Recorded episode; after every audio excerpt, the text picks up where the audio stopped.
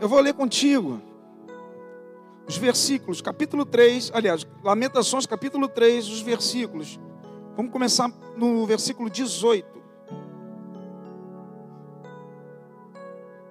Vamos ler nesse momento. Então disse eu: Já pereceu a minha força, como também a minha esperança no Senhor.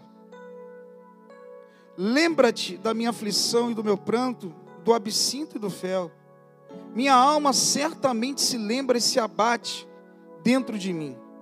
Disso me recordarei no meu coração, por isso tenho esperança. As misericórdias do Senhor são a causa de não sermos consumidos, porque as suas misericórdias não têm fim.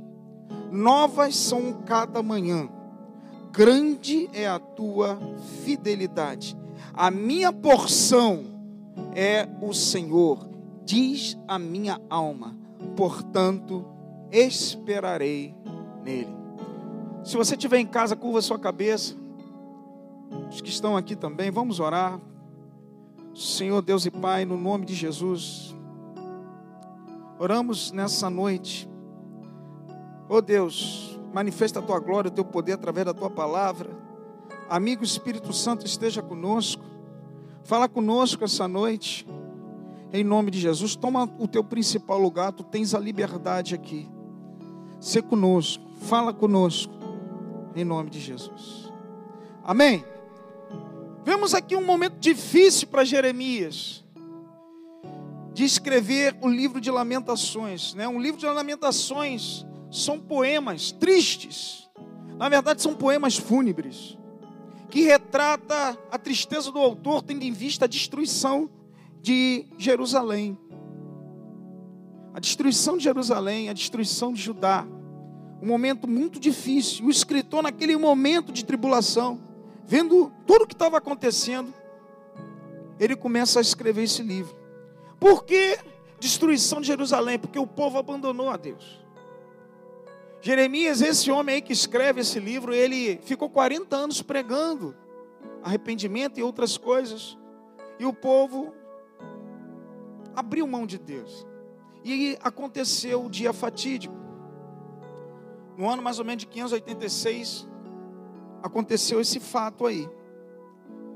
E Jeremias, ele chorou por isso que ele era um profeta chorão, ele chorou em meio ao caos que ele estava vendo. Imagine, o povo ficou, né, antes do, do, da, da entrada dos caldeus na cidade, dois anos cercaram a cidade. O povo ficou doente, o povo ficou com fome, ficou sem água. Chegou um, momento crítico. Ficaram fracos e os caldeus tomaram a cidade. E no momento mais obscuro da vida de Jeremias, ele escreve esse texto, principalmente o que nós lemos, né, no momento mais obscuro dele, ele escreve esse versículo 18 aí. Ele viu o povo do jeito que estava, fome, crianças, povo sendo levado pelos para a Babilônia, pelos babilônios. Sabe, os que ficaram estavam com fome, doentes. Aí ele escreve, retratando o povo. Então disse eu: já pereceu a minha força, como a minha esperança no Senhor. Agora você imagine né, é, é, o povo, naquele momento ali, eles vendo né, a perpetuidade, vamos dizer assim, do, do reinado davídico caindo por terra.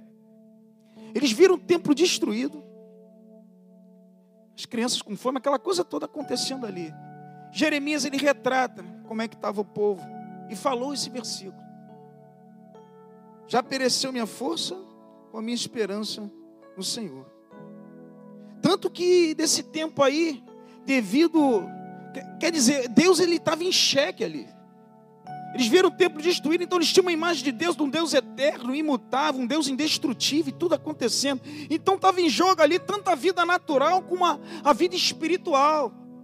Quer dizer que o povo entrou não só em crise das situações, entrou em crise de fé, a ponto de abrirem mão do seu Deus, o Deus único, o Deus Todo-Poderoso, e voltarem a cultuar deuses pagãos. Olha só como é que é a situação. Eles tiveram um retrocesso. Porque aconteceu duas coisas nesse povo: fraqueza e falta de esperança. E daí eu começo a pregar para você. Você que está em casa, fica tranquilo. Existem, você sabia que existem três tipos de crentes? Isso veio no meu coração: três tipos de crentes. Aqueles que são, aqueles que não são, e aqueles que pensam que são. Aí por quê, pastor? Porque existe aqueles que têm muita fé, existe aqueles que têm pouca fé e aqueles que não têm nenhuma fé. Desse texto aí, desse texto aí, a gente tem que analisar bem claro que Jeremias ele fala a fé vem através da força e esperança de acordo com o grau que você deposita de confiança no Deus que você tem. Presta atenção. Jeremias aqui ele narra bem claro que o povo estava enfraquecido. E eu creio porque acreditaram na força do seu braço. Acreditaram na força do seu braço. Porque nesse texto é uma mistura de força e esperança. Isso aponta para fé nesse contexto aí. Força e esperança, aquele que confia no Senhor e tem força que gera ação para batalhar e para conseguir, para andar, tinha acabado. Tinha, sabe?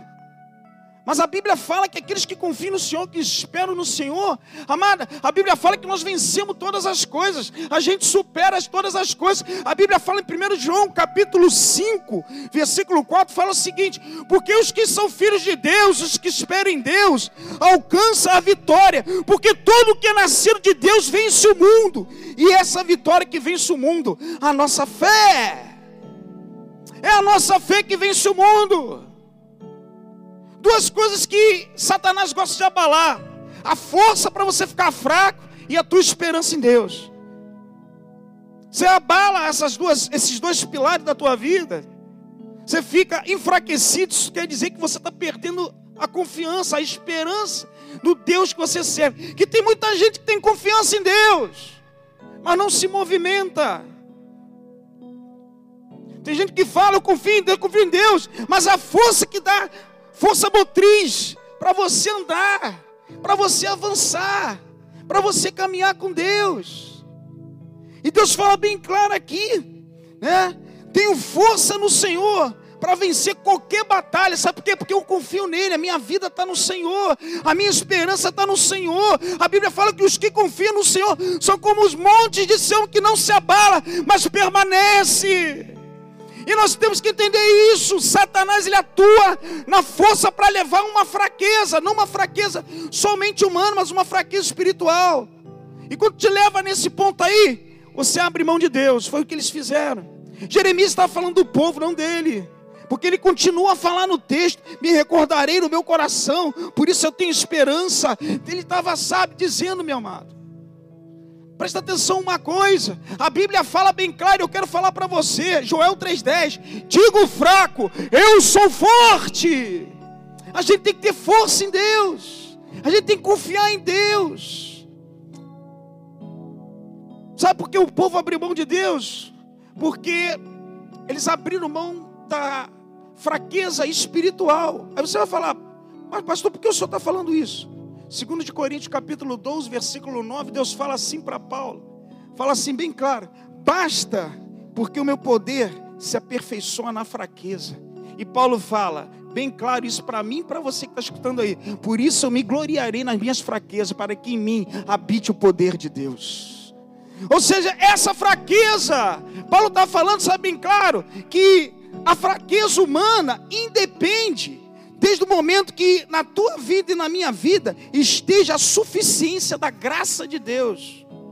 A graça de Deus independe da fraqueza humana. Você pode estar até fraquinho, pequenininho, mas amado, quando você entende a graça, você entende que a tua fraqueza Deus está te aperfeiçoando. Amado, você supera qualquer coisa. Você tem força e esperança para lutar. Aí você não vai ficar com medo de vírus. Você não vai ficar com medo das consequências que do medo do vírus. Ah, será que eu vou perder o trabalho? Será que as coisas vão acontecer na minha vida? Será como é que vai ficar o dia de amanhã? Não, meu amado. Deus está aperfeiçoando o teu povo. Deus está aperfeiçoando o povo dele. Quando a gente está em casa, sabe o que acontece? Eu me fortaleço no Senhor. Eu busco a força no Senhor. Estou fraco, mas ao mesmo tempo eu estou forte. Sabe por quê? Porque o meu coração está em Deus. Esse tipo de fraqueza que o povo estava aí, porque estava distante de Deus. É uma fraqueza natural. Mas se bater em você, ou se bater em mim, uma fraqueza, e você está nos joelhos com Deus, pode ter certeza, vai resultar em crescimento, vai resultar em força, vai você vai sair diferente dessa situação, você vai ser outro. Porque essa fraqueza você depositou nas mãos de Deus. Esse tipo de fraqueza, presta atenção, a esperança em Deus, a confiança em Deus me dá força para lutar, me dá força para eu avançar. Apesar de eu ver a minha situação e minha fragilidade humana. O povo de Jeremias, devido à distância de Deus, eles estavam fracos de uma forma natural, porque eles acreditavam na força do braço dele. Quando tiraram, e eles não tinham Deus, então era uma fraqueza humana. Já estavam abrindo mão de Deus, já estavam abrindo mão de tudo. Nas situações mais difíceis, nos momentos mais difíceis, o crente que é crente, o crente de muita fé, quando vê as coisas que estão acontecendo, você está crescendo na mão de Deus, Deus está te aperfeiçoando, te fazendo subir um patamar, te fazendo subir um ciclo. É isso. Aí vem a palavra para o justo, bem claro, que o Senhor fala aqui no versículo 22: as misericórdias do Senhor são a causa de não sermos consumidos, pois a sua misericórdia não tem fim e se renova a cada manhã. Grande é a sua fidelidade, é a base de fé, é amanhã, porque a fé é a certeza das coisas que se espera. Eu tenho fé, eu tenho fé no dia de amanhã, se renova são novas a cada manhã. Eu quero falar isso para você. Não sei o momento que você está vivendo, se você está preocupado com a situação se você está preocupado com o emprego, se você está preocupado com o pão de amanhã, se você está vivendo um momento, sabe, e agora, como é que vai ser? Se você está preocupado em ficar desempregado, presta atenção, a tua fraqueza vai gerar força em Deus, você vai ficar mais forte, você vai superar toda essa situação, e Deus fala ao teu coração: Eu nunca vou te deixar e nunca vou te desamparar. Diga ao fraco: Eu sou forte. Quando Deus permite haver uma fraqueza por crente, é porque Ele quer promover para um novo estágio. Ele quer acelerar o processo. Sabe por quê? Porque crente é provado na sua crença, meu irmão. Muitas vezes a gente passa por situações, a gente vai ver o nível de fé de acordo com Deus que eu sirvo, de acordo com a minha força e esperança nele. Se eu confio em Deus, se eu tenho esperança nele, logo eu tenho força, gera ação vai gerar ação. Eu vou me movimentar, eu vou avançar, eu vou lutar, porque a minha esperança é nele. Isso me dá força para caminhar, para não parar. Tudo que o diabo quer que você pare. Eu estou falando com você dentro da sua casa. Descansa no Senhor. O Senhor tem grande a sua fidelidade, Ele é fiel para cumprir. Eu estou falando isso porque eu vejo pessoas preocupadas. Hoje eu saí, foi ontem para o trabalho, peguei uma passageira e ela falou bem claro isso, que ela tinha sido demitida naquele momento. Outras situações aconteceram devido a tudo isso que está acontecendo. As pessoas abrem mão. As pessoas, sabe, Deus nesse momento, Ele também está observando as tuas atitudes. Aonde você deposita a sua força, se é em você ou se é nele. Como eu falei, meu amado, a Bíblia fala que o poder dele se aperfeiçoa na fraqueza. Quando Deus está falando isso, ele está falando da suficiência da graça de Deus na tua vida e na minha, independente da força humana. É Ele que te sustenta, é Ele que te mantém, é Ele que te, que, que te guia, é Ele que te orienta é Ele que te capacita, é Ele que tem o controle. Porque a tua palavra fala bem claro, a palavra de Deus fala que aquele que entregou a sua vida a Ele foi crucificado com Ele. Hoje a sua vida não te pertence, pertence a Ele. Então, Ele cuida de você. Ele cuida de você. O grande problema é quando Jeremias fala isso, ele começa a chorar, que ele vê o desespero do povo. Porque o povo era ligado a Davi pelas construções e achava que aquilo ali seria eterno e perpétuo, a, a, a, os reinados devido a Davi. Quando viu o natural espiritual destruído, eles viram a composição que eles tinham. Eles viram a composição que eles tinham. Eles não tinham nada de Deus e começaram a procurar outras coisas para se agarrarem. Começaram a cultuar outras coisas que não seria o Deus deles. O Deus que até então manteve eles. E eu falo para você, e eu falo para mim também. No momento disso, no momento que a gente parece estar vivendo o exílio, porque nossa vida mudou. O estilo de vida de muitas pessoas mudaram. Hoje nós estamos guardados pelo Senhor na nossa casa, mas o estilo da vida parece que a gente está em outro lugar. Porque a gente fica muito tempo em casa, a gente tem um horário para entrar para dentro de casa, ficar dentro das nossas casas. Mudou tudo, mudou o movimento, mudou o parece o, o, o dia a dia nosso mudou. Como é que você se comporta? Como é que você se comporta perante o momento que você está vivendo? Os teus receios estão falando mais do que a força e a esperança em Deus. Presta atenção uma coisa: Deus está promovendo a igreja, eu creio nisso. No momento disso tudo aí, aqueles que têm muita fé vão sair mais fortalecidos ainda. Aqueles que têm, sabe, nenhuma fé, vão começar a olhar a fé de uma forma diferente. E aqueles que têm pouca fé vão alcançar o patamar do muito. Eu tenho que acreditar nisso. E você também que está em casa. Aleluia! É um tempo novo. É um tempo novo.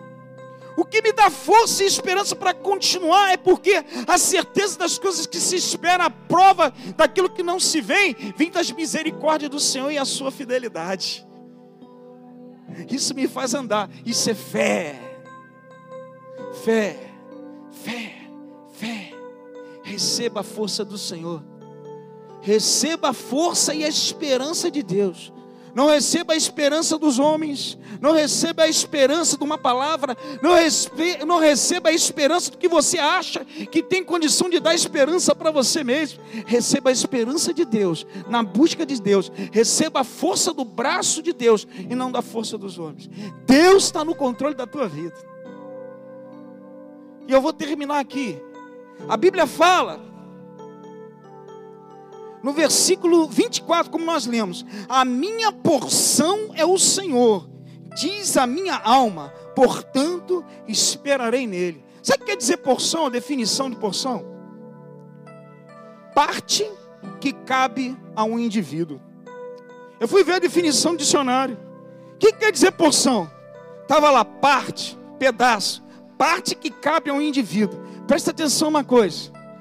A minha porção é o Senhor a porção do Senhor, a parte que cabe a cada um, Ele dá para tu e para a minha vida. Agora, para você ter um todo, você tem que dar a sua parte. Esperança, força e fé nele. Deus faz a parte dele, e Ele espera que você faça a sua. Aí você vai fazer o todo a porção que lhe cabe é garantida. Deus já separou a porção, mas Ele espera a tua ação, a tua força, a tua esperança no Senhor. Ele quer que você continue a caminhar para realizar a porção na tua vida. O todo depende de você, como dependia do povo de Israel nesse momento. Presta atenção: o templo é você, e eu creio que o templo não está destruído. O templo está de pé em nome de Jesus. Independente do momento que a gente está passando, eu creio que o Senhor está trabalhando. A minha porção é do Senhor. A parte que me cabe está em Deus. Agora eu vou dar a minha parte para fazer um todo, em nome de Jesus. Eu quero orar com você, que você venha ter força e esperança em Deus. A Bíblia fala bem claro aqui quando, lá no versículo 19, lembra-te da minha aflição e do meu pranto, do absinto do fel, minha alma certamente se lembra e se abate dentro de mim, disso me recordarei no meu coração. Deus está falando de recordação, por isso esperarei. Presta atenção, amado de Deus. Quando você orar e suplicar a Deus, entenda que as orações têm que ser com ações de graça. Recorda do que Deus tem feito na tua vida. Recorda a esperança que Ele tem te dado. Recorda a obra que Ele fez em você. Recorda a obra que Ele fez na tua família. Isso aumenta a confiança. Isso aumenta a esperança. E isso me dá força para continuar. Porque o mesmo Deus de ontem, o mesmo Deus de hoje será do futuro. É isso que eu tenho para falar. Jeremias falou: Me recordarei os feitos. Recorda os feitos no teu coração que Deus tem feito. Não olha com os olhos naturais. Olha com os olhos espirituais. Tudo, todos os momentos difíceis na vida de um crente. O crente com muita fé, o crente com pouca fé e está crescendo. Porque eu acredito que o crente sem fé é aquele que não acredita em nada. Então, será que é crente? Porque a Bíblia fala da fé. O justo viverá da fé. Se você não tem fé, então você tem que conhecer a Cristo. Eu falo essa palavra para você. Lembra-te, recorda-te. Faz igual Jeremias aqui. Disso me recordarei no meu coração. E então por isso tenho esperança. Recorda dos momentos difíceis que você passou e as vitórias que Deus te deu. É o mesmo Deus ontem, hoje, eternamente. Grande é a sua fidelidade. Ele está trabalhando na igreja, Ele está trabalhando na tua vida, Ele está trabalhando na tua família. Em nome de Jesus. Abraça essa palavra. Deus tem uma palavra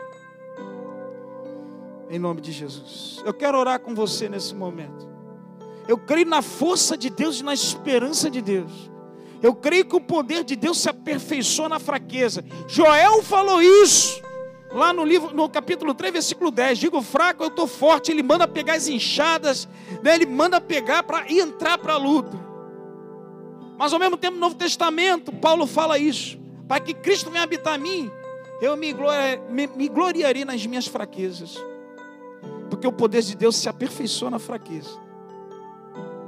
Se você é crente mesmo, Deus está trabalhando, está te fortalecendo, está fazendo você crescer, está dando o sinal dele, está mostrando que existe. Isso é tudo que a gente precisa.